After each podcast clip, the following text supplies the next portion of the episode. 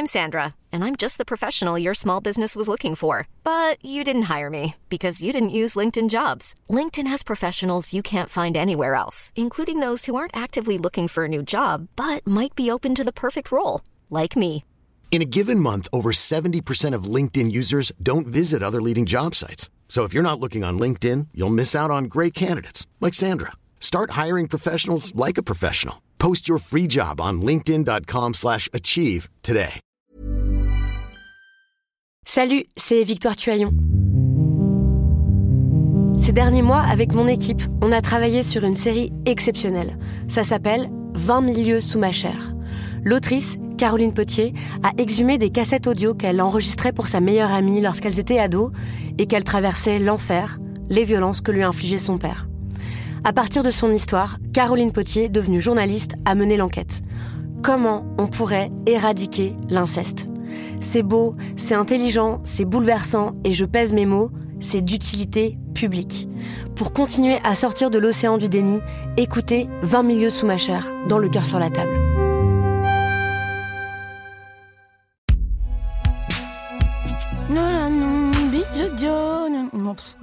Non, pas du tout. Je fais jamais ça.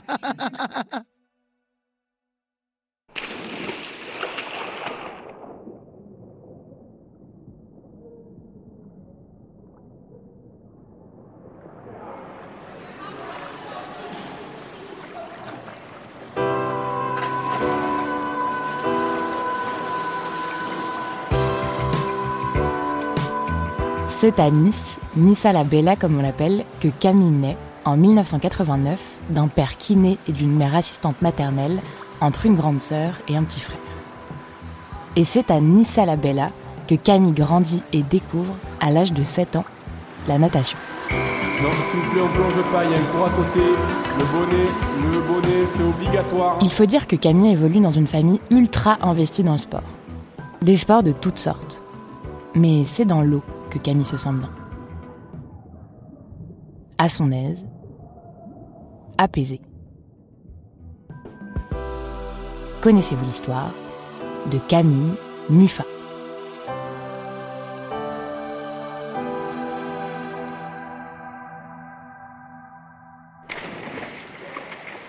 À 9 ans, Camille entre en catégorie poussin, un titre qui ne porte pas vraiment son nom puisque l'enjeu n'est pas de savoir patauger dans un bassin, mais bien de devoir assurer un 50 mètres papillon.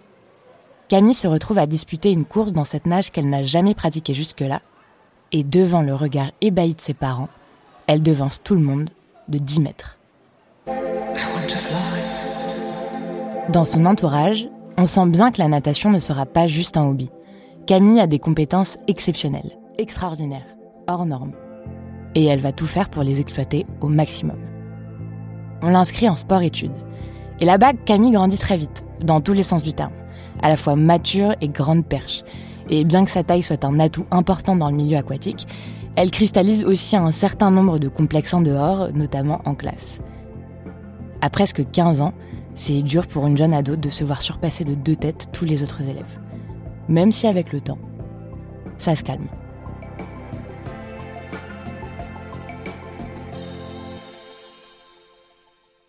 Nous sommes en 2005, au championnat de France junior à Nancy, et Camille a 15 ans. Ça fait trois ans qu'elle est à l'Olympique Nice Natation, accompagnée de Fabrice Pellerin, son coach. Depuis trois ans, Camille enchaîne neuf séances d'entraînement hebdomadaires à Jambouin, une piscine très populaire de Nice, où les mamies et les enfants en brassard viennent également faire trempette.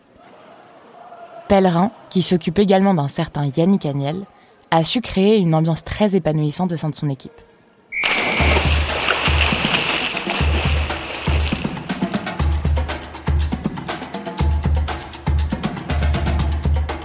Il entraîne à sa sauce, avec ses propres codes. Par exemple, il munit parfois ses sportifs de lecteurs MP3 waterproof pour qu'ils nagent en rythme, ou bien plus indenté ou plus vivace. Il en rigole lui-même, c'est pas dit qu'il comprenne la nuance, mais il s'en moque. Il veut sortir de ce côté très austère de l'entraînement où rien ne doit dépasser. Pour une ado de 15 ans, 5 heures par jour dans une piscine, ça peut vite devenir un calvaire. Alors il trouve des astuces. Contrairement à Yannick Létourdi, qui avance sans se rendre compte qu'il a un peu de morph qui coule du nez, c'est son coach qui le dit, Camille est la méthodique de la bande. Elle garde toujours sa chambre nickel chrome avec ses affaires parfaitement pliées en quatre. Si vous lui donnez rendez-vous à 8 heures, elle sera là 10 minutes avant et n'oubliera jamais rien. Elle est organisée et bosseuse. Pour Camille, une médaille, c'est du travail avant tout. Bref, nous sommes en 2005 et Camille, depuis trois ans, a beaucoup progressé. Elle est passée de Benjamin au groupe élite et elle peut largement surprendre ses adversaires, comme la star incontournable du moment, Laure Manodou, 18 ans, triple médaillée olympique, qui en effet s'est laissée surprendre.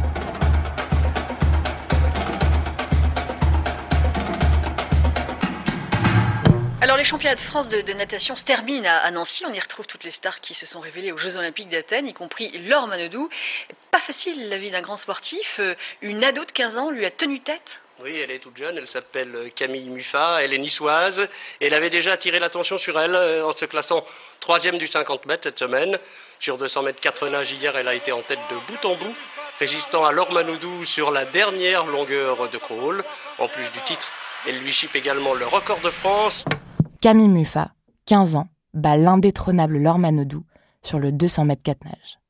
Est-ce que vous y pensiez à cette victoire? Est-ce que vous vous attendiez déjà à battre le record de France? Non, pas du tout. Non, vraiment, je ne m'attendais pas à battre euh, le record de France. À gagner non plus, j'espérais un podium, ça aurait été déjà bien. Et puis, euh, voilà.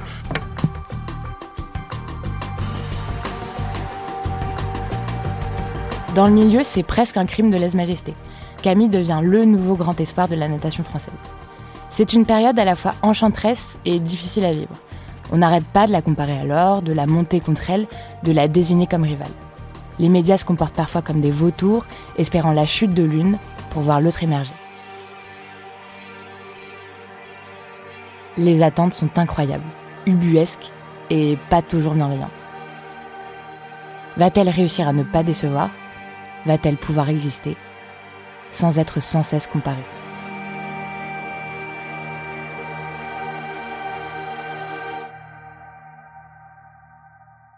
Camille reste focus et ça fonctionne.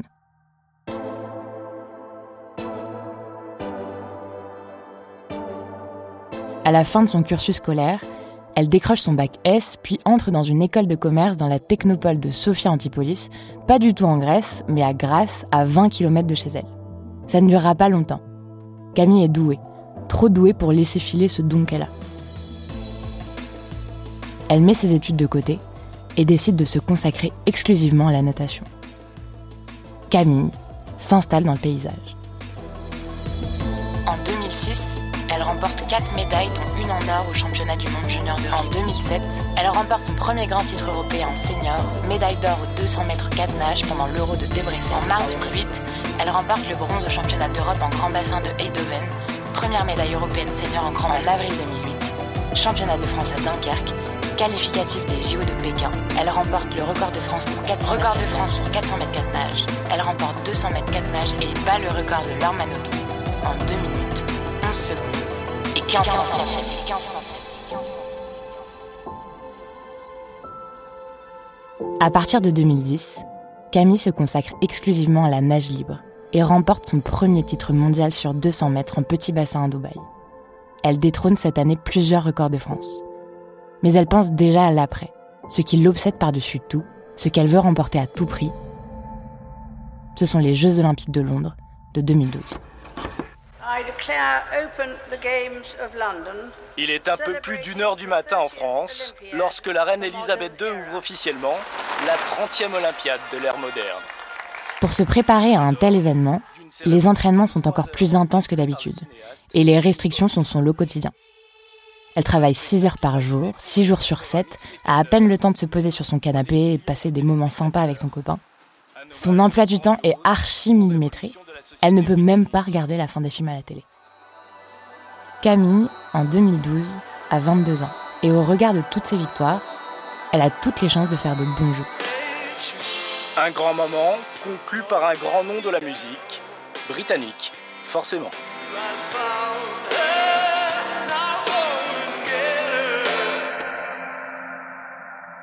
Mais elle doit se débattre face à cette ombre pesante et toujours adulée par les médias, Laure Manodou bien sûr, qui avait annoncé sa retraite, puis raccroché les wagons et qui par son retour a éclipsé les dernières performances de Camille. Ça ne parasite pas du tout ses ambitions. Les JO, c'est le rêve de toute sa vie. Tout ce qui sera dit sur elle l'importe peu. Elle sait juste qu'elle doit tout donner, mettre à profit ce qu'elle a appris jusque-là, et rester focus, focus, focus. Car c'est maintenant que ça joue.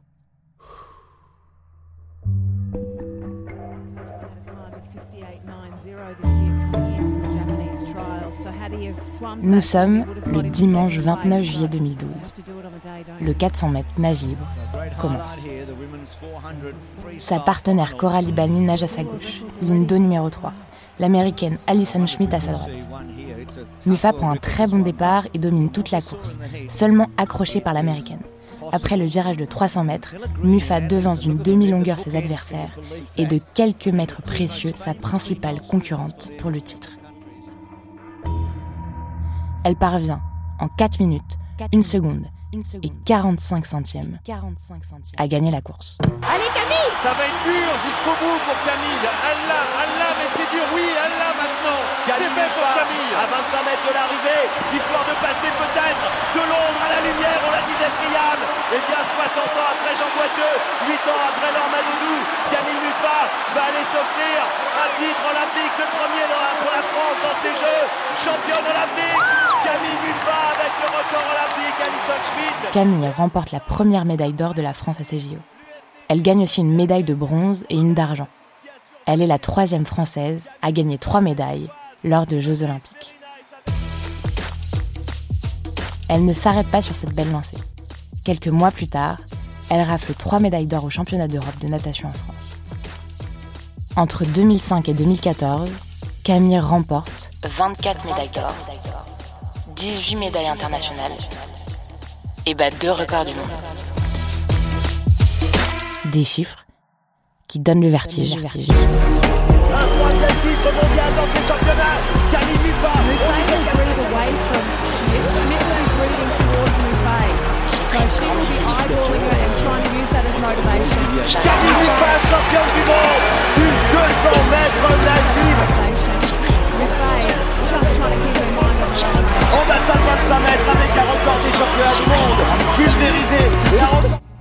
J'arrête de nager. Camille Muffat a donc décidé de s'en aller. La nageuse parle de l'élément déclencheur dans sa décision de mettre un terme à sa carrière. J'ai pris une grande décision. J'arrête de nager. C'est sur ces mots que le 12 juillet 2014, à l'âge de 24 ans, Camille annonce brusquement l'arrêt de sa carrière après 12 ans d'entraînement intensif, quotidien et épuisant. Je me préparais bien, je m'entraînais bien. Après, euh, voilà, le choix s'est un petit peu euh, imposé à moi euh, suite à un, différent que j'ai eu avec mon entraîneur depuis 12 ans. J'ai commencé ma carrière à Nice avec cet entraîneur et, et le jour où bah, je j'aurais pu sentir que, que ça pouvait pas aller plus loin, j'arrêterais. Il y a aussi le besoin d'air, de prendre soin d'elle, de ne plus être courbaturée toute l'année et de profiter enfin de sa vie de jeune femme qu'elle est. Elle défend un choix de maturité, fait sans regret. Et c'est vrai, ses déclarations sont dignes, réfléchies, pesées. Cette retraite précipitée est un coup dur pour l'équipe de France, mais aussi pour tous ses supporters. Mais pour Camille, il n'est pas question de revenir en arrière. Quand je dis que quelque chose est fini, c'est fini, et je pense qu'il y a, y a plein, plein d'autres choses à faire. Même si quand on lui demande si elle reprendra la natation un jour, elle répond il ne faut jamais dire jamais.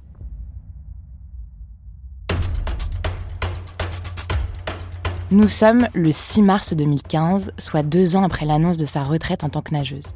Camille vient de poster une photo sur Facebook. Elle est souriante, vêtue d'une doudoune noire. En légende, elle écrit Tout va bien pour moi. Départ d'Ushuaia tôt ce matin. À bientôt. Si elle poste cette photo, c'est parce que Camille va partir d'ici quelques heures tourner une émission de télé-réalité produite par la société Adventure Line Productions, qui est déjà aux commandes de Colanta et Fort Boyard.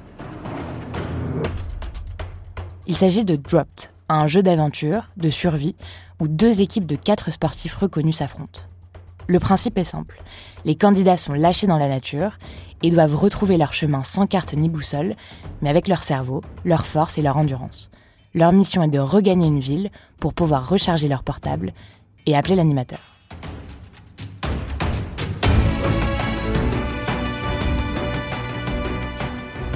Aux côtés de Camille, il y a le nageur Alain Bernard, la cycliste Jeannie Longo, le footballeur Sylvain Wiltord, la navigatrice Florence Artaud, le boxeur Alexis Vastine, la snowboardeuse Anne-Fleur Maxer et le patineur Philippe Candeloro.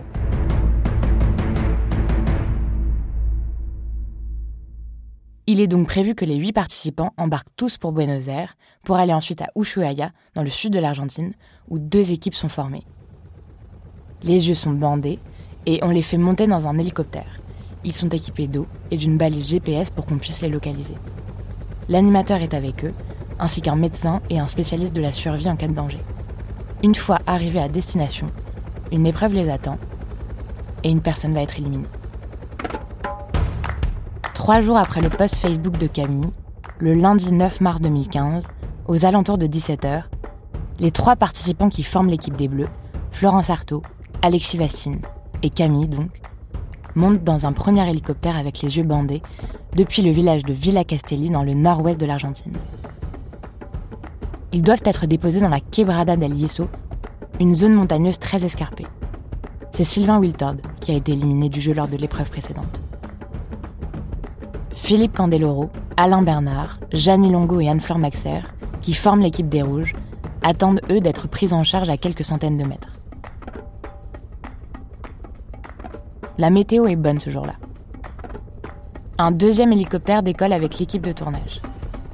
Les deux hélicoptères transportent en tout 10 personnes, les trois sportifs, 5 membres de l'équipe de production et deux pilotes argentins.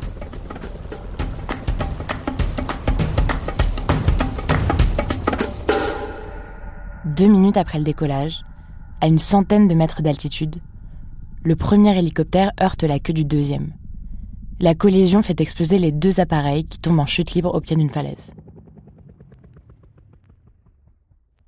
Il n'y a aucun survivant. Le tournage est arrêté et les équipes sont rapatriées en France. Des images amateurs montrant la collision sont diffusées à la télévision française, en boucle le parquet de Paris ouvre une enquête pour homicide involontaire le 3 avril.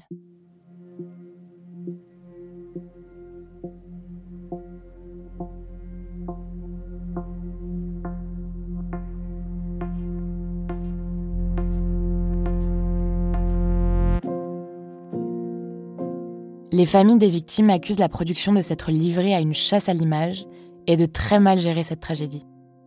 Les proches d'Alexis Vastine choisissent de se porter partie civile. Quelques mois plus tard, un rapport de la Direction d'enquête des accidents de l'aviation civile argentine affirme que l'accident est dû à une erreur de pilotage. Le facteur déclencheur de cet accident a été le défaut d'appréciation des pilotes de la proximité ou du manque de séparation de leurs aéronefs respectifs. Ce manque d'appréciation a entraîné la collision aérienne des aéronefs sans aucune tentative de manœuvre évasive ou d'évitement. Le rapport poursuit. Il est plausible d'affirmer que la nécessité de réaliser des images ait pu amener les caméramans à influencer ou à distraire les pilotes. Le 7 mars 2017, une lettre des familles des victimes est publiée dans Paris Match à l'attention de Juliette Méadel, la secrétaire d'État chargée de l'aide aux victimes. Cette société de production n'a jamais eu le courage de nous présenter de quelconques excuses, ni de manifester de la compassion à notre égard pour ce drame aux répercussions personnelles et familiales irréparables. Cet accident scandaleux, unique par sa gravité dans l'histoire de la télévision de divertissement française, appelle à interroger les responsabilités d'une entreprise s'il devait s'avérer qu'elle s'est affranchie des réglementations locales pour réaliser de substantielles économies.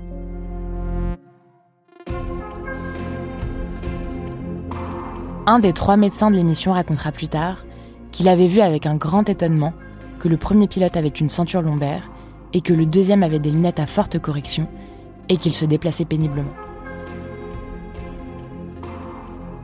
L'enquête continue. Entre février 2019 et février 2021, Peter Hugbert, chargé de sécurité lors du tournage, Nicolas Roussel, directeur de production de l'émission, et la société de production Adventureland Productions sont mis en examen pour homicide involontaire.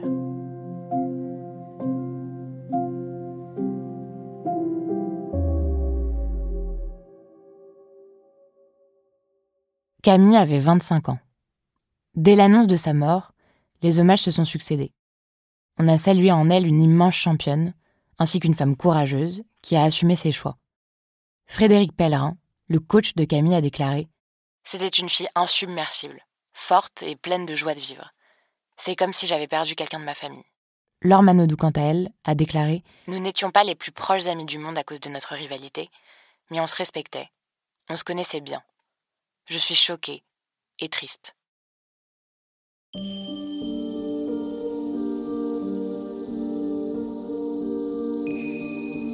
En 2021 puis en 2022, la société de production a été condamnée en appel à indemniser des familles de victimes pour faute inexcusable. Les juges français après enquête, ont soupçonné une faute caractérisée des mises en examen. Ils ont considéré qu'ils avaient sous-évalué le budget affecté aux moyens aériens et privilégié les critères financiers dans le choix des pilotes et des hélicoptères au détriment de la sécurité des personnes. Aujourd'hui, sept ans après cette tragédie, la douleur est intacte, mais la vie reprend son cours aussi, forcément. La famille de Camille est restée sur les hauteurs de Nice, non loin de là où leur fille a été enterrée. Ils continuent de suivre la natation.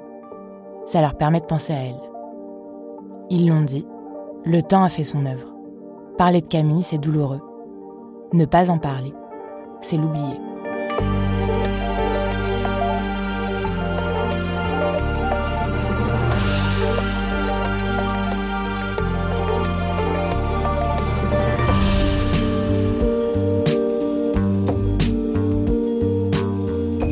Héroïne de cette histoire, Camille Muffat. Autrice et narratrice, Juliette Livartowski. Recherchiste, Cyrine Azouaoui. Réalisatrice, Elisa Grenet. Productrice, Charlotte Bex.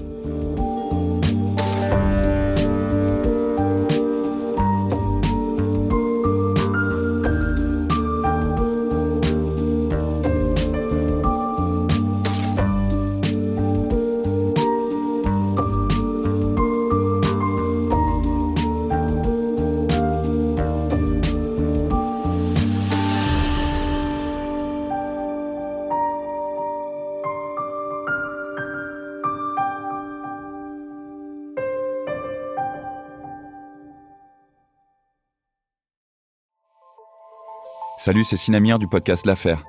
En 2016, je suis monté sur un bateau de sauvetage en Méditerranée et ce que j'y ai vu n'a pas changé. En tout, depuis 10 ans, on compte même près de 30 000 morts sur cette mer. Alors, dans le naufrage, notre nouvelle enquête, j'ai voulu raconter un cas concret. Comment 130 personnes sont mortes en 2021 à la frontière de l'Europe, malgré des dizaines d'appels de détresse. Qui n'a pas pu les sauver et pourquoi? Qui étaient ces disparus? Et surtout, comment on en est arrivé à ne plus parler de 130 personnes qui meurent le même jour sur un bateau au milieu de la Méditerranée? Le naufrage, c'est la nouvelle série du podcast L'affaire de Paradiso Média. Une enquête que vous pouvez retrouver gratuitement chaque semaine à partir du 27 mars 2024 sur toutes les applications de podcast.